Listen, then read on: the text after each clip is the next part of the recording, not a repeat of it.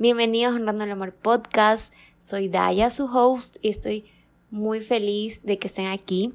El episodio de hoy es muy especial y si llegas de TikTok sabes a lo que me refiero, pero básicamente yo subí un video donde hablaba sobre los spoiler alerts o como los adelantos en tu proceso de sanar tu corazón roto y ese es el tema principal, es de lo que vamos a hablar y de todo lo que generó este video, porque el video decía cosas como volverás a sentir paz antes de dormir, volverás a sentirte segura en tus propios sueños, harás las paces con tu mente, vas a salir a lugares y ya no lo vas a buscar ni te lo vas a imaginar en otras personas.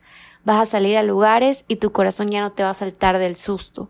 Vas a poder regresar a los lugares que te lo recuerden y te va a bastar con tu presencia. Y la verdad es que algunas personas empezaron a comentar que cuando pasa esto, que cómo hacen para que pase, que cómo se llega allá, que cuánto tiempo va a durar.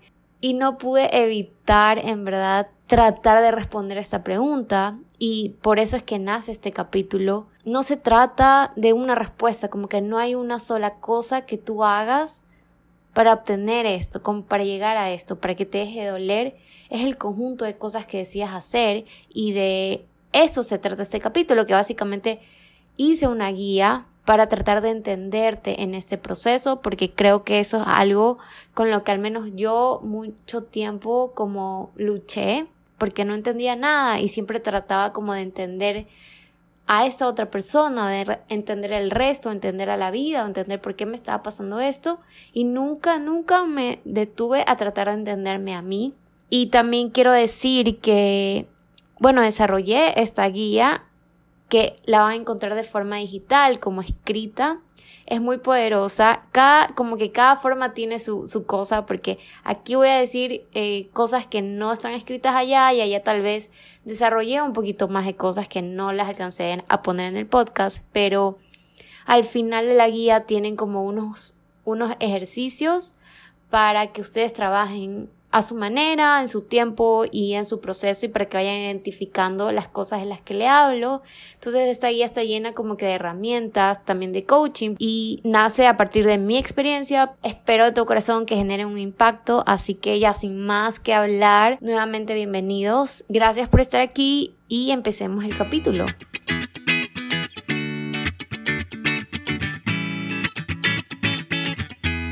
Primero quiero decirte que no existe una fórmula secreta que hace desaparecer todo rápido, pero sí existe una fórmula mágica que hace que tu proceso no dure más tiempo del necesario y el ingrediente principal es el amor propio. Lo que logras a través del amor propio y del proceso de conocerte y establecer una relación contigo, eso dura para toda la vida. Y es realmente mágico porque no hay vuelta atrás. En esas tres cosas, amor propio, más conocerte, más relación contigo, está todo lo que te ha faltado hasta ahora. No existen soluciones rápidas que te beneficien a largo plazo. Esto es un proceso que toma su tiempo, pero el tiempo no va a hacer nada si tú no haces algo por ti. Otra cosa que te quiero decir es que esto no se trata de cuándo deja de doler o cuánto tiempo toma, sino de qué puedo hacer por mí para estar mejor hoy y de cómo lo puedo hacer es 200 veces mejor que enfoques tu energía en cosas que sí puedes controlar desde la certeza y no desde la desesperación. Sé que si estás en un lugar difícil, todas estas palabras te pueden sonar como puro bla bla, pero solo quiero dejarle el mensaje a tu mente de que es posible y el respiro a tu corazón de que va a pasar, de que hay salida y de que la mayor parte del proceso depende de ti. También quiero recordarte que no estás sola, que hay muchísimas personas pasando por algo similar, así como hay otras que han podido superar situaciones parecidas y hasta peores. Que todo lo que sientes es válido y que mereces salir de este estado y volver a brillar. Entonces ahora les voy a enumerar eh, unos temas principales que espero los ayuden a entender un poco mejor por lo que estás pasando. Aquí va el primero y es la etapa de supervivencia. Esta etapa está más centrada en cuando recién pasa y se trata de entender que estás viviendo algo que no quieres, que conscientemente no elegiste, que probablemente no te esperabas, que no es bonito ni placentero sentir, que tal vez quieres que se vaya rápido. Es necesario estar consciente de que esto es una etapa, para que luego no creas que esa es la forma en la que ahora vas a vivir. No creas que este estado es para siempre. Con el tiempo te vas a dar cuenta que esto no se trata de esa persona ni de lo que te hicieron, se trata 100% de ti y de lo que decides hacer tú con eso.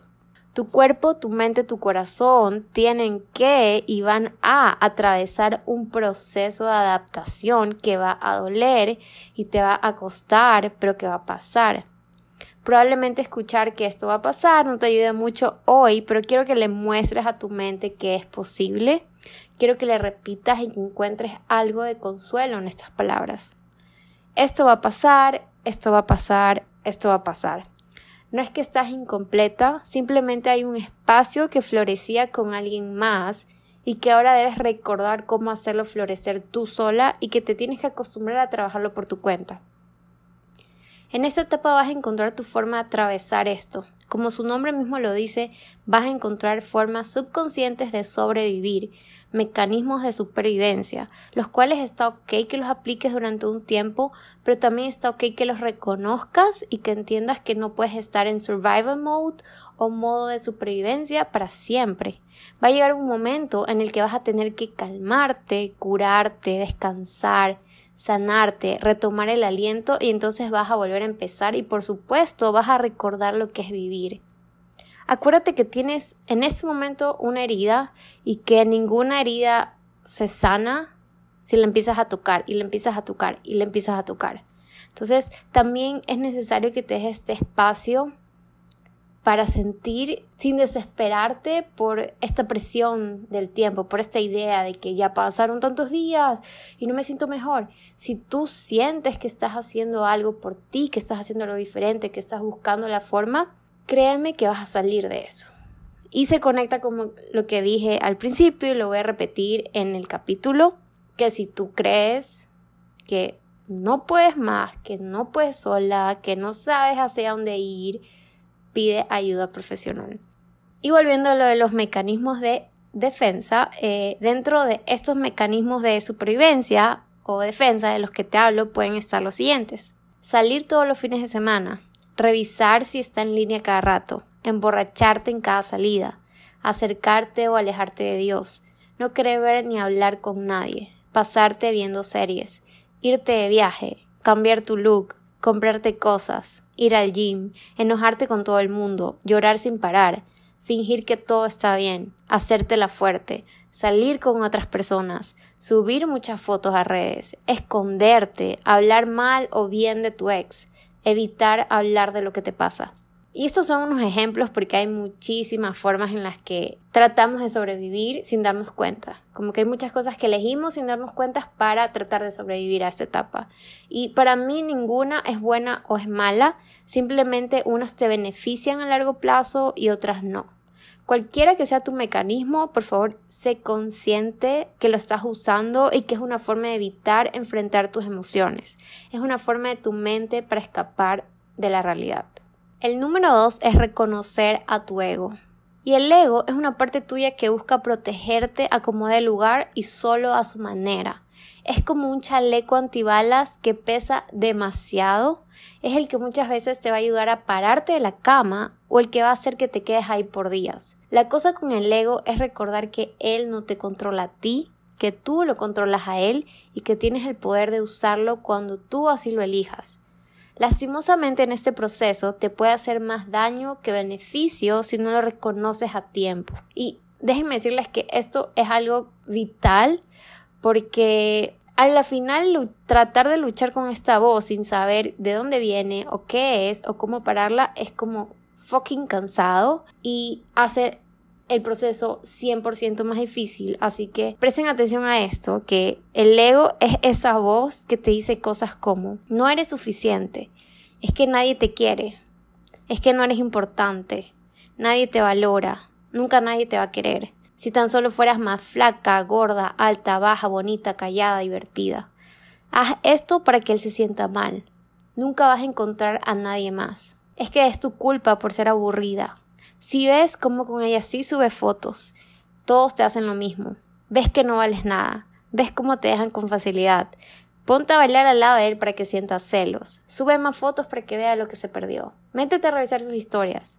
Y también son muchas cosas que te dice el ego y literal es esta voz que te tortura. Esa es la palabra que quería encontrar. Te tortura si no la reconoces y la paras. Y antes de hacer cualquier cosa, por favor pregúntate, ¿esto le va a hacer bien a mi corazón o solo satisface a mi ego? Antes de seguir pensando en cualquier cosa que no te aporte, por favor hazte la misma pregunta. Y antes de querer meterte al perfil de tu ex o de la nueva persona con la que sale, sigue haciéndote esa pregunta. Antes de empezar a compararte con alguien más, vuelve a preguntártelo de arriba. Una forma de reconocer si es algo como que solo está satisfaciendo el ego es que literal es como que a quién le beneficia, como a quién, a quién le beneficia saber si esta persona es bonita o es fea ¿A quién le beneficia saber si se está divirtiendo sin mí o no? Como realmente a ti eso te va a ayudar en algo. Si ves que no se está divirtiendo, es como que el ego siente esa satisfacción de que, ah, mira, no se está divirtiendo, bien hecho, es que no se lo merece, ¿para qué te deja? O si sí se está divirtiendo, vienen todas estas voces. Con esto me refiero a que nunca es suficiente. Y ahorita voy a hablar un poco más de esto. Y es que el ego es como un barril sin fondo, nunca va a estar satisfecho, siempre va a querer más o te va a hacer creer que nada es suficiente. El ego es el que está obsesionado con quedarse en un lugar donde no lo valoran solo porque es conocido. El ego es el que te hace creer que no encontrarás algo mejor. El ego es el que no entiende cómo alguien no quiere estar contigo. El ego es el que se aferra a la versión de alguien que solo existe en tu cabeza el ego es el que pasa buscando culpables. Por otro lado, el ego también te salva. Es parte de ti, tampoco quiero que lo veas como tu enemigo. Acuérdate que solo quiere protegerte a su manera. Pero en ese momento escucharlo no es la mejor opción porque el ego no te va a ayudar a sanar, solo se va a enfocar en soluciones rápidas que lo beneficien a él, pero como nunca se llena, nada va a ser suficiente y todo va a ser muy cansado. Es más, cuando reconozcas que algo viene de él, puedes decirle con toda la confianza del mundo, por favor, cállate, yo soy la que decido, o basta. Cuando quiera tu opinión, te la pido. Empieza a practicar esto, decirle a tu misma cabeza, a tu misma mente, como que basta, ahora no, ahora no, después, no quiero escucharte. Como si fuera alguien que te está diciendo cosas que no te gustan. Míralo así. Y tú tienes toda la autoridad de callarlo, en verdad. El número tres es reconciliarte con tus emociones. Y no te enfoques en lo que no quieres sentir. No trates de reprimir lo que sientes ni de buscar salidas rápidas.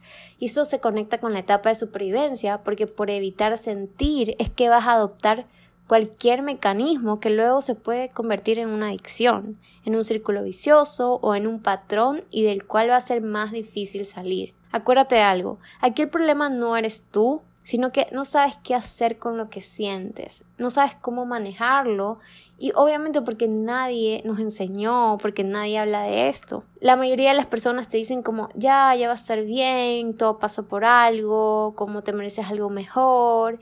Y esas cosas en verdad no ayudan y está bien, como nadie sabe qué decir en estas cosas porque es un proceso tan personal y es tú como responsabilidad contigo encontrar la forma en la que te sientas tú mejor.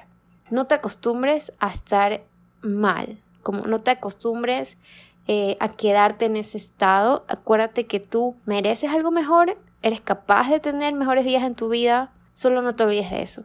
Como que no te acomodes tanto en este papel, que es muy válido, pero no te pertenece, no es tu estado natural. Y solo quiero decirte, volviéndolo de sentir, que sentir es parte fundamental de ser humano, o sea, de la experiencia humana.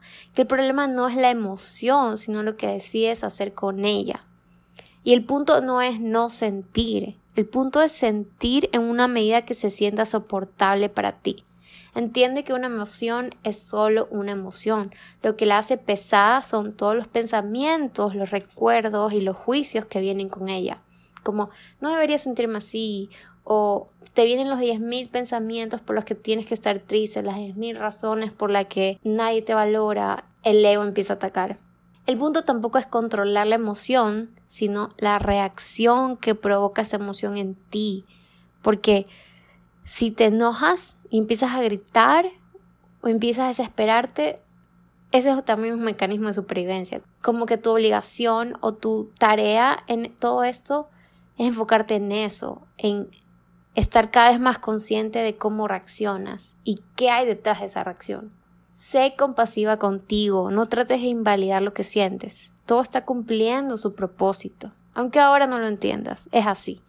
Si pasa X tiempo y sigues sintiéndote así, está bien, es un proceso, si pasa X tiempo y sientes que por fin duele menos y luego pasa algo que te hace sentir lo contrario, está ok porque esto se trata de subidas y bajadas. El hecho de que hayas bajado no anula todo el camino que ya has recorrido. Aparte que, ¿quién tiene el derecho de establecer cuánto tiempo debería tomar tu proceso si solo eres tú la que lo está viviendo? Es más, quiero que veas cada día como una victoria, como una forma de estar más cerca de la salida. Cada día vas despejando el camino como cuando cortan el monte para que se forme un camino. Es así. Si un día retrocedes 50 pasos, el camino va a estar ahí despejado esperándote. No tienes que volver a cortar todo el monte, solo tienes que volver a caminar. Solo sé muy responsable y honesta contigo porque si sientes que no estás avanzando, si sientes que estás metida en el mismo hueco y no ves salida, si sientes que no has tenido ningún progreso, si sientes que ya no puedes más, es hora de que busques ayuda profesional. Y es más, ir al psicólogo es el mejor consejo que te podría dar. Y no tienes que esperar a tener motivos, simplemente ábrete a la posibilidad de encontrarle sentido a todo lo que te está pasando y a permitir que alguien más corte el monte contigo para que se despeje el camino. Algo que también quiero agregar es que tú en este momento estás tratando de entender, ya sea la otra persona, la situación, pero va a llegar como un punto en el que te das cuenta que entendiéndote a ti es la mejor forma de entender a los demás. Y esto, a menos en mi experiencia, se logra muchísimo a través de ayuda psicológica. Y retomando lo de las emociones, una herramienta que te puedo dar con el tema de, de las emociones es que cuando las sientas, te hagas preguntas como ¿qué quiere mostrarme? ¿Qué necesito enfrentar? ¿Qué necesito aceptar? ¿Qué necesito dejar ir? Si fuera de un color, ¿de qué color sería esta emoción? ¿Qué significa este color en mi vida? Si esto que estoy sintiendo me dijera algo, ¿qué me diría? Y empieza a escribir como una forma de descargar todo lo que sientes y de documentar tu proceso. Algo también súper importante aquí es que empieza a reconocer los momentos en los que no quieres sentir. Por ejemplo, estás viendo Instagram y te toca la historia de un amigo de esta persona, entonces lo ves con miedo, es como que este miedo te hace pasar la, la, historia, te hace verla y no verla, o te hace buscar el celular de alguien más para verla. Para un poquito cuando sientas eso, o ves una foto sin querer y sientes algo en el pecho, es como, es el momento perfecto. Date cuenta de cuando sientes estas cosas y hasta alguna de esas preguntas. Ok, esto que siento, ¿qué me está mostrando? Eso también te sirve cuando ya pasa algún tiempo y tú todavía estás como en esto de no puedo ver una foto de él, ni puedo saber cómo está, cómo no me hace bien. Está bien que no te haga bien está bien que no lo elijas, pero cuando te enfrentes a esta emoción, enfréntala. Como si te sientes lista, enfréntala y verás que cómo se va como disolviendo cada vez. Y el número cuatro es volver a encontrarte. Y este es el momento perfecto para empezar a conocerte. Con los pasos de arriba ya lo has hecho, pero es tu oportunidad para ir más profundo. Este proceso se trata únicamente de ti, de lo que quieres, de lo que no, de identificar patrones, de establecer tus límites, de descubrir tus creencias. Si solo te enfocas en lo que no quieres crear, pues vas a seguir creando más de eso que no quieres. Si cambias tu enfoque, cosas mágicas suceden porque te empiezas a conectar con la posibilidad. Te empiezas a conectar con esta energía que es tan poderosa y es tan ligera y es tan mágica empiezas a ver diferente, empiezas a darte cuenta de cosas, empiezas a, integrar las lecciones y todo lo que este proceso pudo enseñarte. Recuerda que probablemente antes de esa experiencia ni siquiera te habías preguntado qué era lo que querías crear en tu vida. Probablemente la relación ya estaba mal y ninguno de los dos atrevía a dar este paso y ahora que lo dieron no significa que no tenga que doler, no significa que la otra persona sea la mala Olvídate de tratar de entender al otro, primero entiéndete a ti. Este proceso se va a tratar de redefinirte, de quitarte el papel de víctima que tenías puesto y cada vez que empiezas a echar culpas y a decir, pobre yo, que me hacen esto, es que ¿por qué me pasa siempre esto? ¿Por qué a mí? Te estás conectando con esta identidad y con este papel que ya no te pertenece o que al menos no te va a ayudar a salir de ahí. Ser autocompasiva no es lo mismo que sentir pena por ti. La compasión viene del amor y la pena viene del miedo. Si hiciste algo que no te hizo bien, no te ahogues con la culpa. Sal del victimismo y entra a la responsabilidad de poder escoger diferente la siguiente vez. Solo desde la responsabilidad es cuando creas cosas en tu vida que quieres y creas algo diferente. Todo esto se logra con práctica. No solo es prueba y error, sino es prueba, error y darte cuenta. Eso se llama toma de conciencia. Cada vez que te das cuenta de algo, es como subes un escaloncito más, es como que ya ves y una vez que ves ya no puedes no ver, por más que tú mismo te quieras como engañar o te quieras quedar en eso que antes no veías, hay una parte de ti que ya te dice como ya sabes cómo es, para qué lo eliges. Si sientes que tú eres el problema porque siempre te pasa algo similar, ejemplo, te engañan, te dejan, te usan, te faltan el respeto, esta es la oportunidad perfecta para reconocer qué patrón es el que se está activando, en qué otros aspectos de tu vida te pasan cosas así. Reconocer patrones y creencias limitantes es algo mágico. Significa que por fin encuentras el obstáculo, lo que hacía que tu vida no funcionara según lo que en verdad tú querías. Es como cuando encuentras el error en un ejercicio de matemáticas y por fin puedes corregir y encontrar la respuesta correcta. Asimismo, es el momento para establecer cuáles son tus límites, tus no negociables, sobre todo si es que nunca habías pensado en esto. Ejemplo, Puedes permitir que alguien alce la voz en una discusión, pero no que te insulte. Puedes dejar que alguien se acerque a ti, pero no que te toque. Eso solo es el inicio de algo mágico. Si es que te decides a trabajar en ti, no es el camino fácil, es el camino que te lleva a conectarte contigo y con la posibilidad y con la creatividad y con la inspiración y con la magia y con la alegría y con el volver a ti como siempre digo, si sientes que no puedes hacer esto sola, no lo tienes que hacer sola, pide ayuda de cualquier tipo, si es profesional, un psicólogo, un coach, mucho mejor.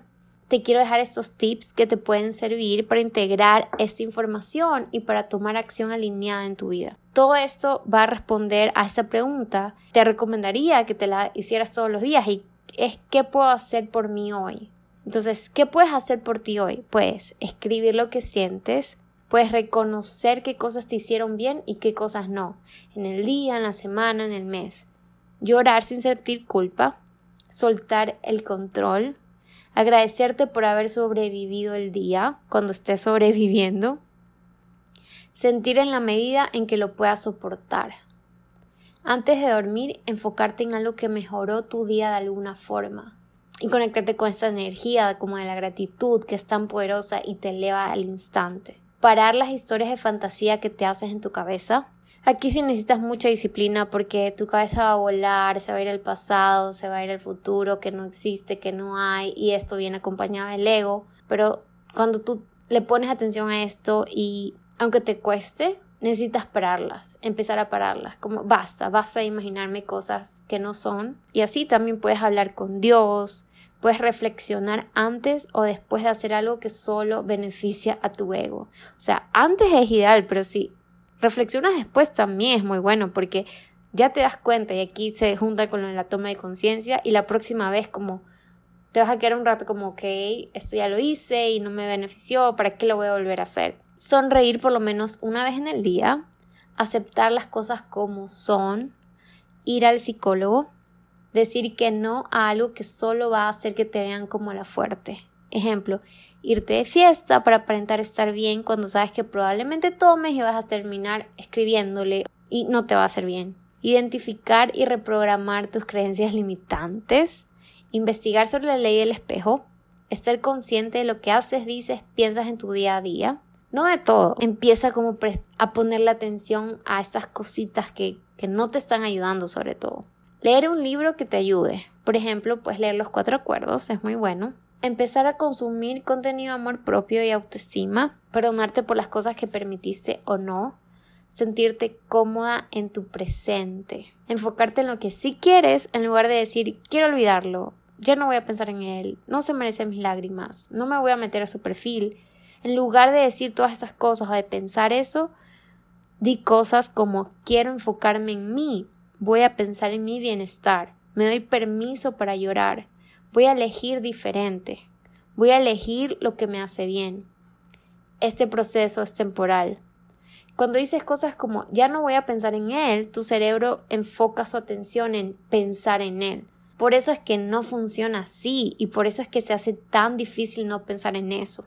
Es como si te dijera no pienses en un lápiz rosado.